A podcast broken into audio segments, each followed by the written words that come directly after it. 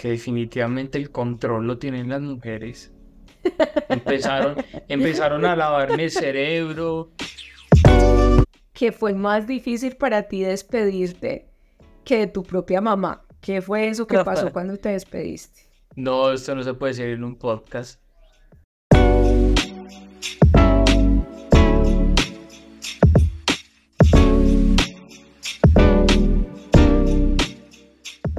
Hola, hola. Bienvenidos a un episodio más de Aunque el mundo te diga no. En esta oportunidad vamos a hablar de un tema que hemos vivido en carne propia junto con mi familia y es este tema tan maravilloso de la migración, del poder llegar a un nuevo lugar, un nuevo país, muchas veces con una expectativa muy grande de lo que va a suceder en nuestra vida. Y hoy tengo el gusto de compartir nuestros micrófonos con la persona con la que decidí llevar adelante mi vida, tener otro nuevo hijo. Ustedes ya conocen esa historia de amor por allí. Si no la han escuchado, los invito para que vayan y busquen ese episodio que se llama Cuando el amor te encuentra.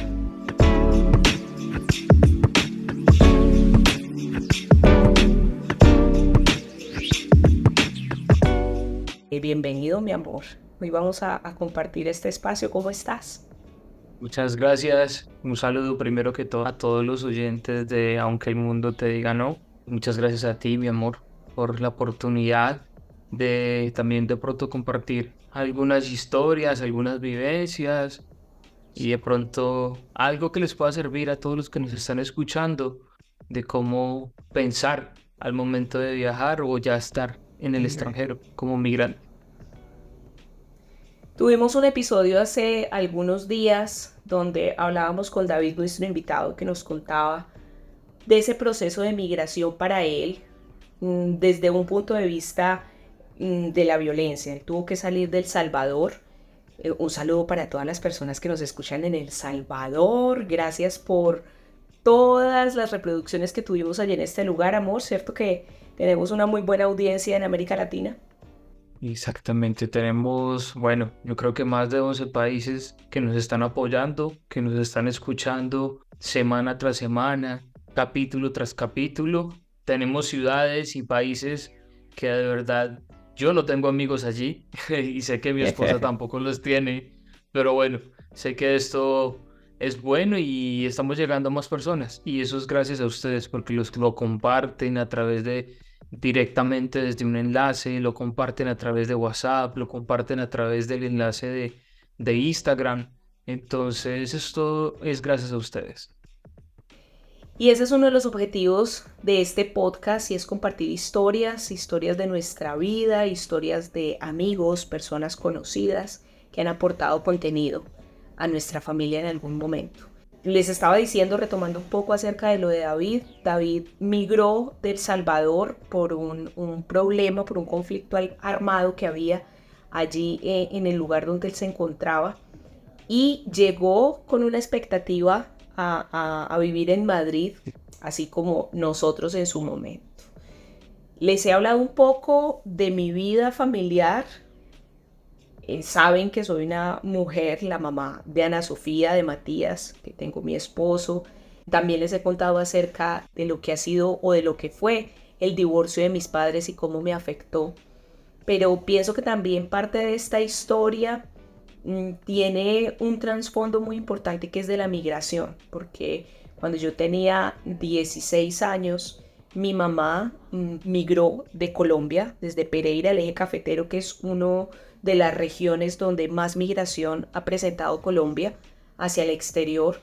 Y mi mamá toma la decisión de irse cuando yo tenía 16 años, soy hija única y yo me quedo aquí en Colombia porque no podía salir del país en ese momento.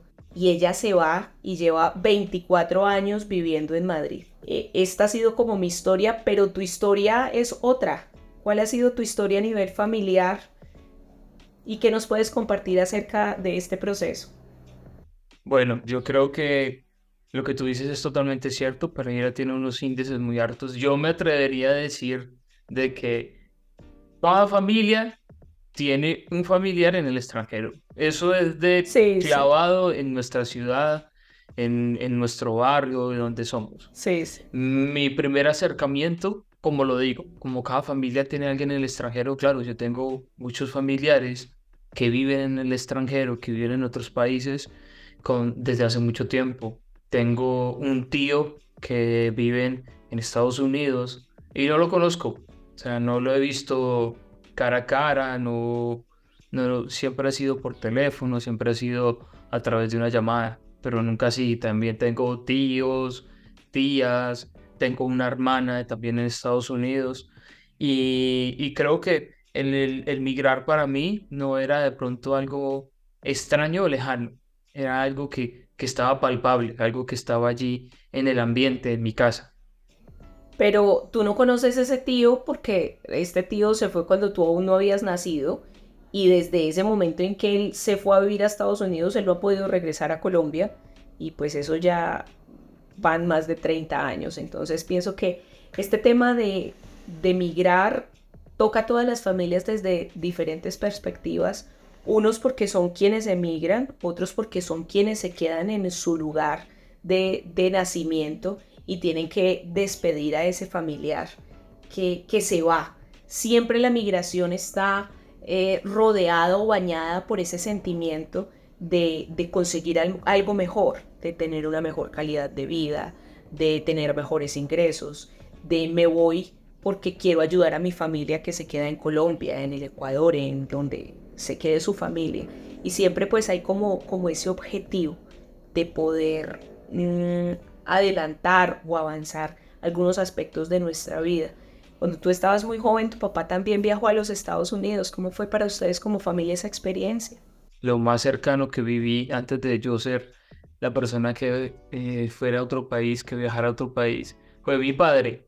Mi padre se fue para Estados Unidos eh, exactamente así, en busca de un mejor futuro, en busca de mejores oportunidades tanto para él como para nosotros en nuestra ciudad. No estábamos mal, la verdad no estábamos mal financieramente, mi papá tenía su propio negocio y solamente que de pronto quiso un poco más, un poco más de oportunidades, eh, ensayar algo nuevo, algo diferente. Pero ese momento, ahora que tú lo nombras, ese momento en el que tocaba despedir a mi papá, ese momento está borrado de mi mente. Yo no lo recuerdo. Yo no recuerdo si, si fui al aeropuerto, si nos quedamos en casa. Yo no tengo memoria de, ese momento. De ese momento en específico no tengo nada, no te puedo decir, mira, es que me imagino, es que me contaron. No, no tengo nada de memoria de ese momento. Finalmente, cuando una persona se va de, nuestra casa o de nuestra vida, en estos casos donde la gente va a probar suerte a otros lugares, uno no sabe en qué momento van a regresar, si van a volver pronto, si nosotros vamos a poder ir. Y en mi caso particular, cada vez que mi mamá se iba, yo no sé si tú te acuerdas, pero yo nunca iba al aeropuerto a despedirla. O sea, nunca, ni el primer día que se fue. Y mi mamá regresaba a Colombia cada año aproximadamente a estar con los niños, a descansar, a saludarme. Y yo nunca la acompañaba al aeropuerto, porque me parecía de los momentos más tristes, eh, más traumáticos el poder decirle adiós y pues aunque yo normalmente tenía como esa tranquilidad de que la veía cada año, eh, era un momento muy difícil. Seguramente tú en tu niñez pues... Me enviabas a mí directamente a despedir a, tu mamá. sí, yo creo que estaban ya acercando esos lazos entre ustedes dos ahí, ahorita que viven solitos durante algunos meses en el año. Pero bueno, para nosotros, nosotros eh, como pareja, mi esposo y yo llevamos juntos 11 años y cuando estábamos en Colombia, que fue en el lugar donde nos conocimos, eh, donde tuvimos a nuestro hijo Matías, eh, nosotros estábamos bien, amor, o sea, tú tenías tu trabajo, yo también tenía mi trabajo, los niños estaban estudiando, teníamos nuestra casa, nuestro coche, y como decimos los colombianos, estaba todo tranquilo y sobrevivíamos con lo que podíamos trabajar nosotros. Estábamos bien, no, no nos faltaba nada, gracias a Dios, no nos faltaba nada. tampoco teníamos la oportunidad de decir, vamos a pensar un poco más allá, vamos a pensar en, en ahorrar, en comprar una casa, en comprar un coche, de pronto no a ese nivel, pero sí podíamos estar tranquilos. Sabíamos que teníamos nuestro techo y nuestra casa, que teníamos donde comer. Y eso pienso que es como, como una de las, de las cosas en las que definitivamente como seres humanos, mm, o por ejemplo nosotros como familia, siempre pensábamos en nuestros hijos, pensábamos en, darles esa posibilidad de una mejor educación, de que tuvieran una mejor calidad de vida, que pudieran eh, experimentar como, otra parte que pronto en Colombia no les podíamos como facilitar. Yo, por ejemplo, siendo hija de una mamá que lleva 24 años viviendo por fuera de su país de origen, yo nunca tuve como en mi corazón esa, ya me voy, esto aquí está malo. De hecho, durante mucho tiempo yo decía a las personas que se van a vivir a otro país es porque aquí estén en la mala, que definitivamente la estén pasando muy mal y tengan que irse a, por, a probar mm, como otra suerte en otro lugar. Yo siempre tenía mi trabajo, tenía mis ocupaciones, teníamos como todo eh, organizado y yo en ningún momento vi la necesidad de irnos. Pero llega enero del 2019 y dice mi mamá un día, yo no sé si tú te acuerdas de eso, llega mi mamá un día y nos ya, me llama. Yo hablaba muchísimo con mi mamá por teléfono en, durante el tiempo que ella vivió allá solita y yo en Colombia. Hablábamos todo el día por teléfono y en una de esas llamadas me dice, mm, mira que me encontré con, con una amiga y se trajo al papá a vivir aquí a España y le dieron los papeles súper fácil. Parece que ahorita no está tan complicado y yo creo que yo le puedo dar los papeles a usted. ¿Por qué no se viene? Yo le dije por teléfono, no mami, yo qué me voy a ir a hacer por allá. Yo no, no tengo, pues no, aquí estamos bien, nosotros no nos hace falta nada, ¿qué nos vamos a ir a hacer por allá? Y me reí y no le dije pues como nada más. Voy y te cuento a ti, ¿te acuerdas? Sí, sí, sí, yo me acuerdo. Eh, yo, ay, ¿cómo te parece eh, que mi mamá salió con esto, mi mamá tan chistosa? Cuando yo te digo a ti que hay esa posibilidad en ese momento, ¿tú qué piensas, amor? Que tu mamá está, hagamos de cuenta que se, hubo un fallo en el audio y no dije la otra palabra. a ver, claro, mm, yo, yo no lo pensé. Yo me acuerdo que yo te lo dije directamente. Yo, yo te dije, ¿para qué nos vamos a ir? Así, ah, esa fue mi respuesta. ¿Para qué nos vamos a ir? Pero sin quererlo, ahora que estoy acá, ahora que empezamos a tocar el tema de migración con, con lo del podcast, aunque el mundo te diga no, yo me di cuenta de que de pronto yo no quería viajar por lo que le pasó a mi papá. Porque mi papá se fue para Estados Unidos, allí trabajó, le estaba yendo muy bien en el trabajo, porque tenía dos trabajos, le tocaba muy fuerte trabajar pero se veía la recompensa. Entonces, él envió dinero desde Estados Unidos para arreglar su casa, pues la casa en donde vivíamos nosotros con mi mamá y mi hermana. Y él mandó dinero, empezó un tío de mi madre a ayudarle en la construcción de la casa, se puso piso, se pusieron paredes en, en buenas condiciones, se puso techo, se empezó a organizar todo. Entonces yo vi que el, el ir a, un, a, un, a otro país el ir a migrar para mí no era estar en la mala como tú dices. La última opción, no, para mí no era eso, para mí era como una oportunidad de, de, salir adelante. Yo lo veía como, como que, wow, si voy a otro país es porque yo tengo algo, porque tengo la seguridad de que vamos a hacer algo más. Pero resulta, en ese momento, eso, eso fue cuando mi papá se fue, que pasaron tres años. Mi papá vivió en, Estados Unidos tres años. En esos tres años yo pensaba eso. Porque claro, Pero la diferencia de nosotros fue que mi mamá se fue para España porque la situación económica nuestra era muy mala. O sea, mi mamá y yo durante mi adolescencia la pasamos mal eh, a nivel económico, con muchas necesidades. Tenía yo que trabajar para para poder ayudar a solventar algunos gastos de la casa, para poder estudiar, comprarme mis útiles escolares y todas esas cosas. Entonces yo sí lo veía como que mi mamá se fue porque aquí no había nada más que hacer, porque aquí no había otras oportunidades de trabajo para, para ella. Entonces eran como dos, eh, dos eh, maneras de ver la migración inicialmente diferentes. Y bueno, si ustedes no saben esa historia y quieren conocerla un poco más, pueden ir al, también a uno de nuestros capítulos que se llama Soltar, Perdonar y Amar, si no estoy mal. Y ahí tú cuentas todo este proceso de por qué tu mamá se fue, que tú te quedaste trabajando y todo eso. Claro, son dos puntos de vista muy diferentes. Son dos puntos de vista, son escenarios diferentes, circunstancias diferentes. Entonces, durante tres años, durante, digamos, tres años, yo, yo pensaba eso de, de emigrar. Pensaba que el emigrar era eso. Pero luego, un día mi papá llegó a Pereira. Llegó ahí que se regresaba yo por, yo por lo joven, por lo joven, yo no preguntaba nada. O sea, la figura que yo tenía de mi padre antes del viaje era un hombre rudo, era un hombre fuerte, era un hombre que quizás para hablar con él era algo complicado. Entonces yo no pregunté nada. Yo no pregunté nada. Él regresó, montó un negocio y empezó a trabajar con mi madre y las cosas empezaron a ir, digamos que algo, algo mucho mejor de lo que estábamos antes de que se fuera para Estados Unidos. Sí. Entonces yo dije, bueno, el objetivo de mi papá era irse, conseguir dinero y montar algo aquí.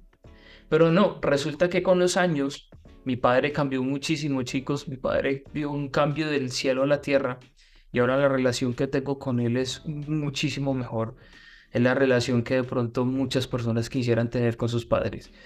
Y yo me animé a preguntarle, yo le dije, pa, ¿usted por qué se regresó de Estados Unidos? No pienso en que nosotros de pronto podíamos ir. Y me dijo, me dijo esto y lo tengo clarito y calcado en mi corazón. Me dijo, hijo, me pudo las ganas de verlos. Mm, ¡Qué bonito! El, el estar solo me mató. El estar lejos de ustedes, no fui capaz con eso, hijo. Con lágrimas en sus ojos me lo dijo. No, no aguanto el estar solo, aunque en Estados Unidos estaba con una tía mía, pues ah, de pronto con familiares que lo ayudaron, pero estar lejos de su familia directa, de su esposa y de sus hijos, fue algo difícil. Y ese es como los matices de la migración. Cuando nosotros hablamos de, de migrar, estamos hablando finalmente de una pérdida, estamos hablando de un duelo. Y no es eh, un duelo por la muerte de un ser querido que no vamos a volver a ver o, de una mascota o, ese dolor, pero finalmente el migrar es, es, una pérdida, es una pérdida de mis raíces, es una pérdida de mi familia, es una pérdida de mis costumbres, de, mi casa, eh, de mi espacio, de lo que soy, y eso genera una cantidad de sentimientos y emociones de los que vamos a hablar en, otro episodio que tenemos aquí preparado para, para hablar acerca de lo que es el duelo migratorio. Pero para nosotros cuando llega esta oportunidad de viajar, no fue, llega a nosotros como familia y en ningún momento la estábamos buscando y llega como esa propuesta por parte de mi mamá porque no se vienen, miran, ensayan. Y son esas propuestas que sí o sí le quedan a uno allí en la cabeza dando vueltas. Yo me acuerdo que a ti no te quedan dando vueltas, pero eh, nosotros como mujeres sí somos como de pensar esas cosas. Yo ya había ido a España, conocía cómo era la vida allí en España, sabía cómo era el estilo de vida, la forma como se podía vivir. Y yo empecé como a decirle aquí a mi esposo como cómo sería si nos fuéramos, Mm, los niños podrían estudiar lo que quisieran. En una de esas llamadas de mi mamá, eh, yo le digo, mami, averigüe. Pues nada, perdemos con averiguar esa información. Y ella me dice, no es que yo ya averigüé. Y yo le dije, ¿cómo así? Me dijo, sí, a mí me dieron un, dato y yo fui pregunté y me dicen que sí hay la posibilidad de que yo le pueda dar a usted eh, la, residencia por reagrupación familiar, pero tiene que estar aquí. Entonces yo le dije, bueno, y me, los, me da a mí los papeles y qué hacemos con Johnny y los niños. Y dijo, no, pues eso después de que estén aquí ya miramos qué hacer. Y a mí la verdad, esa idea pues ya empezó como a, sonarme un poquito más porque ya era pensar en, bueno, voy a irme en una legalidad, no vamos a llegar como aventureros así de cero. Y entonces empecé a, a contarte a ti toda esta información. ¿Qué, ¿Qué, qué, fue para ti o qué despertó en tu corazón como esa inquietud de poder viajar? ¿Qué despertó esa inquietud en mi corazón o en mi cabeza?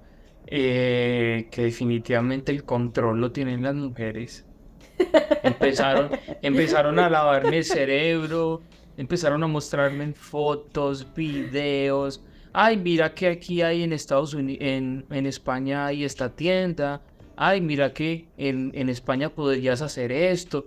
Entonces de la nada surgió un sinnúmero de posibilidades de gustos que yo me podía dar, que no sé por qué. No, no tengo ni idea. Entonces, claro, empezó todo esto a funcionar. Todo esto a funcionar, empezó esto a robar en mi cabeza, toda esa información que buscamos, porque yo también empecé a buscar por mi cuenta cómo era el vivir en España, qué tal era, el tema de la seguridad, de muchas cosas. Entonces empecé a ver mucho orden, empecé a mucha seguridad. Eh, gracias a Dios por las redes sociales, eh, empecé a ver la cara buena y la cara mala, ¿no? Entonces, nada, me empecé como a enamorar poco a poco de la idea de, de irnos. Fueron 365 días que tuve para enamorarme de, dar el sí para, para salir de viaje y llegar a España como lo estamos en este momento. Y, y, hablamos de 365 días, bueno, yo pensaría que fue un poquito menos, porque estamos hablando de que esa primera llamada yo la recibo de mi mamá o esa primera mmm, como invitación la recibo por parte de mi mamá en febrero del 2019. Mm, Chicos, recuerden, pero... recuerden que los hombres no vamos a dar fechas exactas. Yo redondeé 365 días porque eso fue para mí como un año. Para las mujeres no. No, no, no, no eso es una ventaja de, de, de, tener una esposa, mi amor, de que nosotros siempre tenemos todo tan presente. Y esa invitación la recibimos en febrero, pero nosotros como familia, nosotros sabemos que, que nuestras decisiones, hace muchos años que, que, decidimos que nuestro matrimonio, nuestra familia tuviera un fundamento y que ese fundamento fuera en, en Jesús, que ese fundamento no, no, que esas riendas de nuestra vida no las llevábamos nosotros, sino que se las entregamos a Dios. Y nosotros empezamos como ese proceso de, bueno, vamos a, a, a orar, vamos a pedirle al Señor guía, vamos a, a buscar como que las puertas se abran y no vamos a forzar nada, yo estaba en ese momento en mi corazón como en esa dualidad de mm, sería lo ideal, sería muy, bien, muy bueno poder viajar, porque pensaba mucho en mi mamá. O sea, yo pensaba, mi mamá ya lleva eh, 20 años sola ya en Madrid, el estar con ella podríamos tener una vida familiar, acompañarla, eh, cuidarla, eh, y bueno, la posibilidad también de nosotros ir, porque pensaba como en eso, ir, reunir dinero y regresar nuevamente a Colombia para, bueno, tener, poner un negocio y continuar como con nuestra vida ahí. Ese era como mi pensamiento y mi sentimiento inicialmente. Y empezamos en ese proceso, ¿cierto, amor? De, de pedirle al Señor que, que abriera puertas y que pusiera sobre todo paz en nuestro corazón. Sí, nosotros siempre en nuestro matrimonio, en lo que llevamos juntos, siempre hemos tomado las decisiones juntos siempre hemos incluido a Dios en nuestras decisiones. Es más, esa es la parte más importante para nosotros. Y nosotros empezamos a valorarlo todo, valorar qué podemos hacer, qué no podemos hacer, bajo qué condiciones. Y a diferencia de nuestro invitado anterior, David, pues nosotros teníamos algo seguro donde llegar. O sea, teníamos eh, la posibilidad de llegar con la mamá de Luisa y pues bueno, era un apoyo seguro en un país diferente, aunque el mismo idioma, pero términos diferentes. Créanme chicos, créanme los que están en Colombia y quieren viajar a España. No sé quién porque solo porque hablan español entonces van a entenderlo todo. No, aquí hablan español, pero hablan a su velocidad, con sus modismos, con sus dichos, con sus términos. Y los primeros meses fueron complicados el poder entenderles a los españoles. Bueno, pero no te adelantes, no te adelantes a esa historia que eso hace parte de otra, de otro episodio y de otros temas que vamos a empezar a tocar. Aquí lo que queremos como hablar y compartir con ustedes es básicamente como todas las personas que, que inician como con ese pensamiento de poder viajar, los motiva a algo. O sea, siempre hay una motivación de fondo. Muchas personas eh, cuentan con la fortuna de tener un familiar eh, que los eh, apoya, los recibe, los cuida, bueno, los guía, todo eso.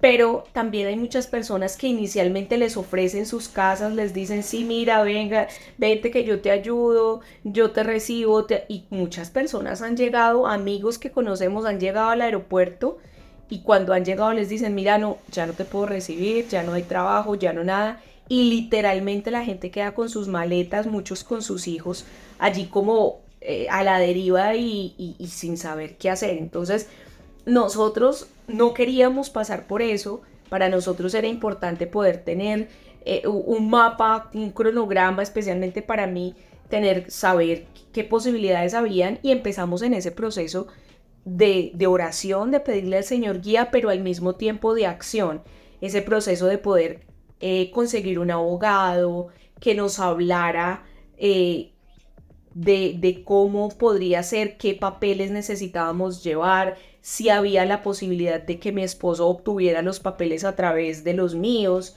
qué íbamos a hacer con los niños, cuánto tiempo iba a tardar. Entonces comenzamos en esa preparación del viaje eh, y de toda esa información que necesitábamos.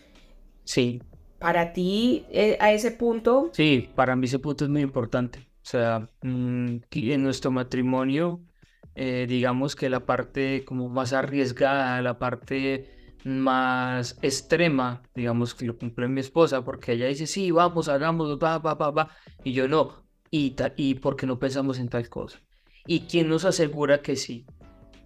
¿Qué dice un abogado? ¿Y cómo puedo tener yo mis papeles? en cuánto tiempo puedo trabajar. Es legal, están, bueno, empezaron ese número de preguntas que quizás otras personas no lo hacen, pero eso nos ayudó, como, como tú dices, eso nos ayudó a tener un plan, a tener un planning completo de cómo íbamos a hacer las cosas. Está el planning que, que, que tuvimos para llegar a, aquí a España, que nosotros no esperamos los tres meses de, estos tres meses que nos dan de, de turismo, los tres meses de turismo, sino que antes de los tres meses de turismo yo ya empecé a meter mis papeles, porque estábamos completamente seguros de los procesos que íbamos a, hacer. Dentro de todo ese proceso de, de, poder acomodarnos, de mirar cómo íbamos a viajar y todo esto, eh, se levantaron muchos nos, vienen todos esos nos de, de la familia, ustedes qué se van a hacer por allá, si aquí tienen un trabajo, aquí tienen una casa, qué tal que los niños no, no, se adapten. Eh, el dinero también era, era pues como un tema porque una cosa que tuvimos muy clara siempre es vamos a viajar los cuatro. O sea, nunca pensamos como vete tú adelante, eh, trabajas, recoges el dinero y mandas por nosotros. Para nosotros como familia era importante podernos ir los cuatro. Eso sí. Yo me acuerdo mucho que tú... Siempre lo dejaste muy claro. Yo dejé claro esa parte porque me acuerdo que tú mm, lanzaste una propuesta y era que quizás irme yo antes o tú. Y me acuerdo que ese día sin pensarlo te dije, no, los cuatro o nada. Los cuatro nada porque tenía en mi cabeza esa parte de mi papá, esa parte que mi papá la pasó mal y la verdad no quisiera yo sentir eso. Yo le dije a Luisa, le dije, yo no quisiera sentir eso. Yo no quisiera estar, el sentir el estar separado de ti, de Matías, de Sofi. No quisiera el, sentir eso. Entonces, si viajamos los cuatro, bien. Si no, no. Entonces me acuerdo que tú le dijiste a tu mamá, bueno, viajamos, pero viajamos los cuatro. Y eso fue algo que nos ayudó muchísimo, el poder tener como claridad de lo que queríamos, que estábamos dispuestos a negociar y que otras cosas para nosotros no eran negociables.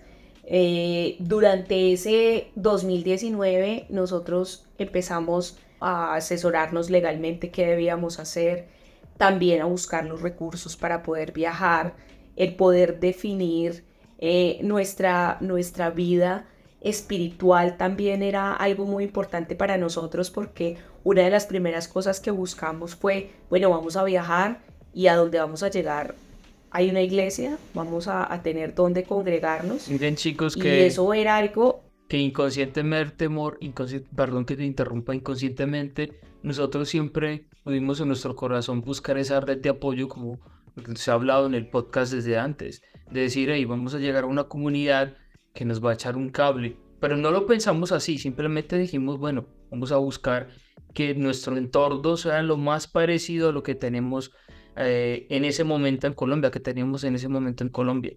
Entonces, el buscar todo eso nos ayudó a, estar tranquilos, la verdad, a estar tranquilos, a estar tan tranquilos que llegamos al punto de decir, eh, vamos a entregar todo lo de nuestra casa, ¿no, Sí. Llegamos a esa tranquilidad de decir, bueno, no, no vamos a guardar esto porque es que no vamos a volver. Y me acuerdo que mi mamá me dijo, hijo, usted los, ah, en tres meses vuelve. Yo le dije, no, sí, sí, sí, en tres meses no vuelvo. si yo voy, voy a, a guerrearla y, quisiera quedarme allí viviendo y experimentando el tiempo que, que Dios me permita estar en España. Pero eso no va a ser en tres meses. Sí, nosotros empezamos y empezó a, a haber una convicción en nuestro corazón un amor también por esto que estábamos haciendo, a llenarnos de sueños, expectativas.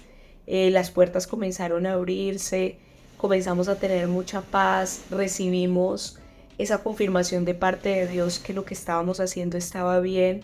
Y a partir de mayo comenzamos a, preparar nuestro viaje mm, ya con esa convicción de que dejábamos nuestra nación Colombia y que partíamos para otro lugar que comenzaba a adoptarnos como sus hijos, a tener también esa posibilidad de crecer y, de poder echar raíces en ese lugar.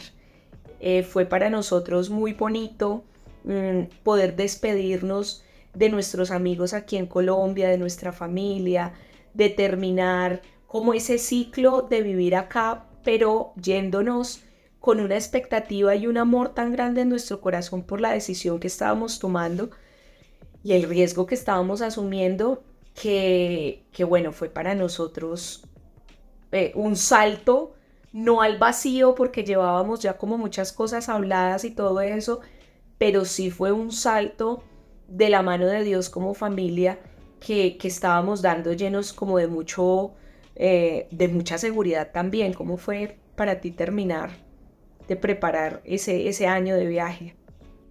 Sí, de pronto para mí no fue tan fácil el, decir, bueno, vamos a prepararlo todo.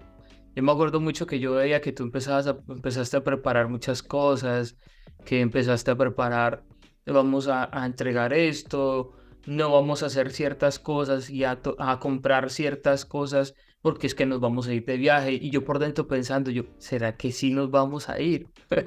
Aún estaba esa duda en mí. Eh, el, uno de los no más grandes para viajar era el desprenderme de mi seguridad. Yo soy un hombre... Pero más de tu zona de confort. Claro, o sea, es, es que es esa línea, esa línea tan delicada que hay entre la zona de confort y el sentirme seguro. Entonces, claro, yo estaba seguro porque estaba en una línea de confort en el que yo sabía que tenía mi trabajo, que salía de lunes a viernes o quizás hasta el sábado a trabajar, que tenía mis fines de semana ya planeados, en, bien fuese en la iglesia, bien fuese con mis padres, con tu familia, y ya teníamos como una rutina y todo eso, y el salir de eso, el salir de una rutina abruptamente porque era totalmente nueva, eso empezó a crear un no para mí. Entonces uno de los no más grandes fui yo mismo.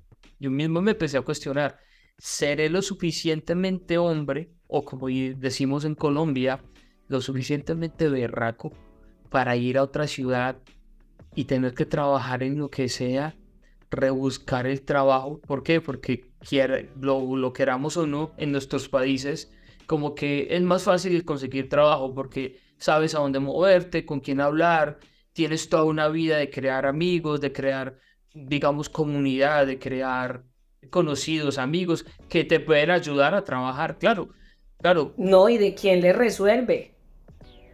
¿Quién le resuelve a uno la vida? O sea, finalmente tú estás en tu país y tú sabes que si por aquí no fue, pues tu prima, tu tío, tu abuelo, tu, tu el que sea, le resuelve a uno cualquier cosa o le dan ideas o uno se puede mover de alguna manera. Llegar a otros lugares, volver a empezar. Entonces, para mí se convirtió en algo como más complicado el poder salir de mi entorno. Entonces, fue como el enfrentarme, el enfrentarme a, a, eso, al, al quizás al, al, yo que tenía de, de no querer descubrir algo nuevo. Pero tú, es que para ti también era más complicado porque tú dejabas a tu mamá, tu papá, tus abuelos, tu hermana, tus sobrinos. Yo pues tenía a mi mamá ya en Madrid, entonces pues tenía como más del 50% resuelto. Me llevaba a mi esposo y me llevaba a mis hijos. Entonces pues ya mi núcleo familiar pues cercano estaba como muy completo.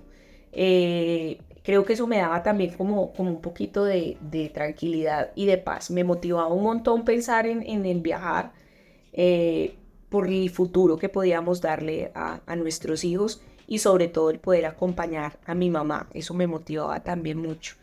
Cuando llega ya este tiempo, mm, nuestras cosas fue muy chistoso porque cuando decidimos, bueno, ya llegó, compramos tiquetes, viajábamos en noviembre del 2019. Desde octubre yo soy así intensa, entonces eh, yo tenía en mi cabeza qué vamos a hacer. O sea, una cosa es cuando tú preparas una mudanza porque te vas a cambiar de casa. Otra cosa es cuando tú estás preparando una mudanza para otro país, pero al que no puedes decir que te vas a ir a vivir, porque cuando nosotros viajamos, pues nosotros viajamos como turistas, o sea, nosotros no podíamos decir, mire, vengo a quedarme con mi esposo y mis dos hijos porque mi mamá vive aquí. Mm, yo y, traemos, y traemos la cama, traemos el comedor, la nevera, no. no podíamos hacer eso. Viajábamos como turistas porque yo mis papeles para solicitar la residencia los tenía que pedir estando allá. Si los hubiera pedido desde acá, desde Colombia, pues posiblemente no me los hubieran dado porque incluso estando ya en Madrid, eh, me los denegaron la primera vez. Entonces, eh, nosotros viajábamos como turistas. Ana Sofía estaba más grande, en ese momento Sofía tenía 8 años eh, y Matías tenía 4, entonces a Matías no se le podía decir nos vamos a ir a quedar allá, sino que vamos de vacaciones y después regresamos. Y fue como preparar todo ese tipo de cosas para el viaje. Decidimos eh, regalar todo lo que estaba en nuestra casa. Vendimos cosas pues como muy puntuales y eso parecía ¿cómo se llama eso? Como eh, el... Aquí el mercadillo. El mercadillo. El, mercadillo para los que están en España, una procesión para los que estamos en Colombia de cosas. Entonces yo empecé a llamar Julanito, oye, ¿te sirve el microondas? Puedes venir por él. Oye, ¿tú te quieres quedar con las cortinas? Eh, nuestra familia, unos les regalamos la ropa de cama, las toallas, las cortinas. Ana Sofía todavía me reclama porque regalé las cosas de Navidad. Eh, cada que puede y se acerca la Navidad lo recuerda y me lo recrimina. Y regalamos todo, regalamos todo, dejamos guardados como papeles y cosas importantes. Y, preparamos ese viaje con mucho gozo, estábamos muy contentos, pero al mismo tiempo también pues a la expectativa y, nerviosos. Ese viaje, ¿cómo fue para ti ese viaje?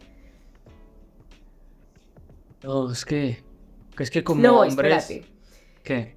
Aquí hay algo, hay algo importante y es que yo decía para mi esposo el despedirse de su mamá, su papá va a ser muy duro. Pero hubo algo, sí, que fue más difícil para ti despedirte que de tu propia mamá. ¿Qué fue eso que pasó cuando te despediste? No, esto no se puede decir en un podcast. Claro que sí. Eso va a traer sanidad, sanidad a tu alma. Una, de las cosas que, que de pronto podría, podrían echar atrás el viaje de parte mía era con quién iba a dejar mi mascota. Nuestra mascota, eh, nuestra mascota.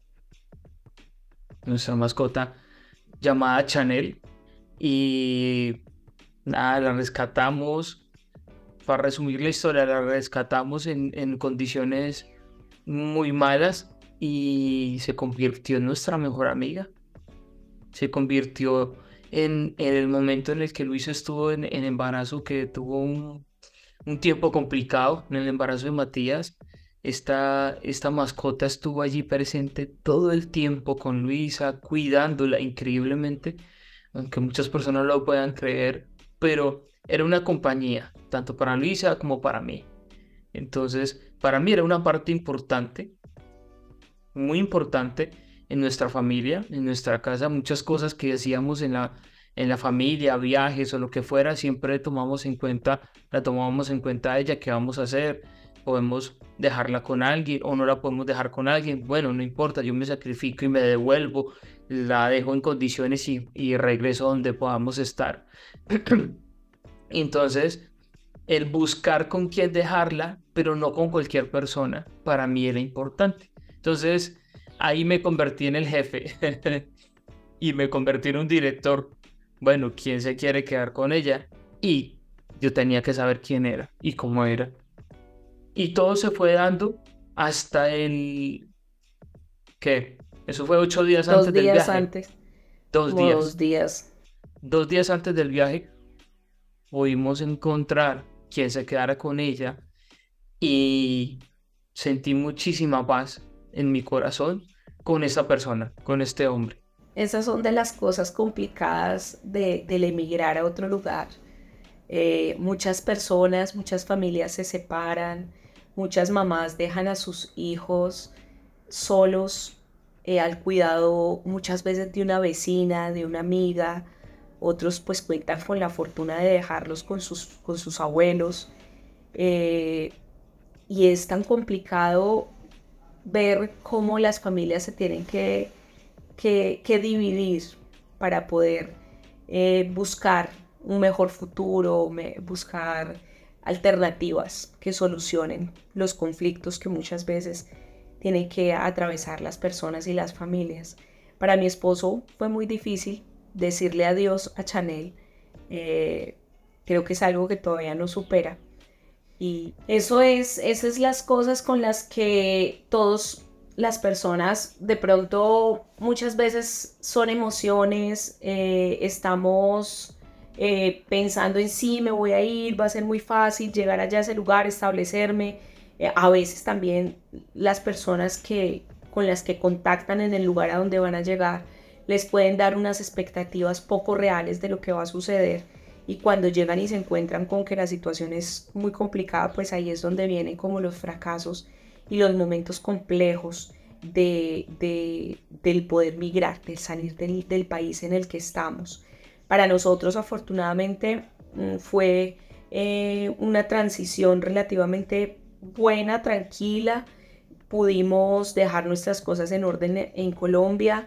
Mm, viajamos con muchísimas expectativas, yo iba muy contenta porque iba a poder compartir con mi mamá eh, una vida que hacía 20 años no, no teníamos juntas, sino que compartíamos por periodos de tiempo de un mes, 45 días.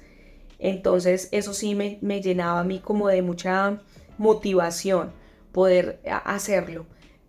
Llegamos allá a Madrid, viajamos los cuatro, eh, un viaje muy bonito, fue muy bueno, tengo muy buenos recuerdos de ese viaje y nosotros mm, cuando llegamos allá a Madrid, pues ya obviamente es como otro el proceso y son otras las cosas que se comienzan a vivir de las que vamos a hablarles en un segundo episodio acerca de esta historia de nos fuimos de nuestro país. Eh, hay mucha tela por cortar, hay muchas cosas por contar y nos encantaría si tú eres uno de nuestros amigos que ha migrado que conocimos tal vez en España eh, eh, siendo migrante, pues que tú nos puedas escribir y que nos puedas decir, oye, quiero contarte mi historia, quiero contarte mis anécdotas, me ha pasado esto, me ha pasado aquello, y que podamos crear esa comunidad en la que nos podamos apoyar y que podamos ser eh, como ese vehículo de información, de podamos compartir experiencias, pero que también podamos eh, darnos información de cómo lograr hacer ciertas cosas. Oye, ¿cómo hiciste tus papeles, tus trámites? ¿Cómo lograste hacerlo? Eh, las cosas van cambiando. Cada vez hay nuevas leyes, quitan unas cosas, ponen otras y siempre los procesos van a, ser como diferentes. Pero en sí, el proceso como tal de migrar conlleva una cantidad de carga emocional, eh, una cantidad de información que si tú la tienes previamente al tomar la decisión o arrancar, va a ser valiosísima para poder hacerlo. Este podcast, aparte de ayudar con, con emociones, de ayudar a personas con historias complicadas, también de pronto queremos dar una luz con este tema que surgió de la nada, que quizás con cuatro años de experiencia podamos decir, eh, mira, te puedo dar un consejo y es este. Y hablando de todo esto un poco, yo me quiero salir un poco del tema. Yo te quiero preguntar, mi amor, cuando llegamos aquí a España, de pronto no el, no el primer día, pero que quizás en la primera semana, tú sentiste que era el lugar para nosotros. Tú sentiste que era el lugar donde, donde ya íbamos a establecernos a vivir. Lo que pasa es que cuando nosotros depositamos nuestra confianza en Dios, cuando somos guiados por Él, cuando Dios nos da una palabra, cuando tenemos un respaldo de nuestros padres en nuestro caso, porque mi, mi mamá pues nos estaba apoyando, tus papás nos apoyaban, mi papá estaba con nosotros también apoyándonos. Entonces, eh, todas esas cosas le dan a uno una garantía y una tranquilidad de que las cosas van a estar bien. Mm, muchas decisiones en nuestra vida las tomamos apresuradamente, por emociones, porque creemos que es lo correcto, pero no tenemos en cuenta las opiniones, en nuestro caso, de nuestros padres, que son muy importantes para nosotros, a pesar de que tenemos ya muchos años, somos casados, tenemos hijos, pero también esa, esa respuesta de parte de Dios trae paz y tranquilidad al corazón. Cuando Dios a nosotros nos habló, nos habló con tanta seguridad que nosotros dijimos, listo, vamos tranquilos y yo iba muy segura. Que eso no significa que vaya a ser fácil, que eso no significa que no, va, no, no pasamos dificultades, que no nos aburrimos, que tuvimos momentos de decir, uy Dios, como que sí, como que no, claro que sí. Siempre hay momentos en los que como que la duda puede llegar a, venir, sobre todo cuando tus papeles se demoran o cuando no tienes empleo o cuando de pronto tu hijo no se adapta al lugar en el que está estudiando, tantas cuando el clima no te gusta, cuando como te atienden en el, súper es la forma más horrible y tú estás acostumbrado a Teresita que te amaba, te abrazaba, te apachachaba cuando llegabas a comprar la leche, aquí no te dicen ni buenos días, entonces eh, eh, son cosas que uno como que piensa, pero cuando ya hay una convicción y una claridad de por qué estoy en un lugar, de para qué estoy en ese lugar y decido hacer como una diferencia. Ya no estoy en Colombia, no estoy en mi país, son costumbres completamente diferentes, estoy en otro lugar y comienzo a adaptarme a, todo esto nuevo sin perder mi identidad, porque cuando yo estoy en Madrid, muchos me escuchan aquí en Colombia super paisa, y yo estoy en Madrid y llego igual de paisa, pero ya tengo que comenzar a, cambiar los modismos, ya no puedo estar diciendo cositas, ya no puedo estar eh, diciendo palabras que no me van a entender, eh, ya no se dicen cordones, se dicen agujetas, no se dicen pitillos, se dicen pajitas, todo este tipo de cosas que, que yo entendí que como migrante, para poderme comunicar y tener una paz. A eso que, eso que te quería yo preguntar, es que muchas personas que conozco dicen, no, es que yo nunca voy a cambiar. No, es que yo soy de X país, no voy a decirlo, y nada me va a cambiar. Yo soy latino y el latino me va a quedar y voy a hacer las cosas. Y tú vas en el metro aquí en Madrid o en España y tú vas en el metro y encuentras personas tan, tan latinas que con solo ver cómo caminan tú dices, esta es latina, este es latino. Pero entonces yo te quiero preguntar, y es que, ¿tú crees que para poder avanzar en un país extranjero debes de acomodarte a ese país o sin perder tus raíces. Eso yo siempre estoy de acuerdo, pero ¿tú crees que es necesario? Sí, claro. Solamente partamos del hecho de que tú llegas a un lugar donde vas a ser contratado en una empresa donde, no sé, el 90% son españoles. Tal vez tú solamente eres el único colombiano o el único latino, en tu caso en la empresa donde trabajas solamente eres tú. Y, y si tú sigues hablando de la misma forma como hablas cuando estás aquí en Colombia, pues seguramente no te van a entender. Finalmente van a coger terminales y, y posiblemente atiendan a lo que tú digas, pero creo que eso hace parte de la magia de, de poder migrar. O sea, si tú vas buscando cambios, si tú vas buscando mejorar, pues entonces debes adaptarte al lugar al que llegas y, y, poder aprender, porque definitivamente cuando tú regreses a tu, a tu casa o regreses a tu país de origen, ya no vas a ser igual. Sea para bien o sea para mal. Tú vas a llegar nuevamente a tu país de origen siendo diferente. Y cuando llegas incluso a tu país de origen por cualquier motivo, de vacaciones o de lo que sea, tú comienzas a sentir que ya no eres ni de aquí ni de allá. Porque tú llegas a tu país, a Colombia, por ejemplo, tú comienzas a extrañar el croissancito italiano que te comes todos los días en la mañana. O empiezas a extrañar eh, la carne que, que de allá es muy rica. O te enamoraste del jamón serrano y en Colombia ya no vas a poder comer igual. Entonces ya llegamos Bocadillo, por favor. los panes de barra, el pan de barra el pan de barra que... Hay que hablar del bocadillo, por favor. Muchas gracias. El pan de barra para los que estamos en Colombia o en Latinoamérica, el bocadillo es un sándwich de pan de barra con muchas eh, carnes frías, jamón serrano, chorizo, todo este tipo de cosas deliciosas de allá de la charcutería española. Entonces, definitivamente, o sea, debo adaptarme. Y sabes qué? he visto que todas esas personas que logran adaptarse a esta nueva vida, que le cogen el ritmo al metro, a, las carreras para tomar el autobús, a, que se adaptan al clima, que disfrutan el invierno así no lo quieran, que el verano les parece maravilloso, que el otoño les parece hermoso, que comienzan a disfrutar todas estas cosas, viven bien, viven mejor. No viven anhelando, extrañando, llorando, sufriendo, porque si escucho una canción de mi país, el alma se me parte. Y aquí hay algo que es súper importante tener en cuenta, y es que el duelo migratorio o este sentimiento de, pérdida eh, se supera muchas veces, pero es recurrente. O sea, tú puedes ser migrante durante muchos años, puedes vivir en España 10, 20, 30 años y en algún momento tú vas a sentir nostalgia o tú vas a sentir eh, ganas de ese caldito de pollo que te hacía tu abuelita, del olor al café colombiano o todo ese tipo de cosas.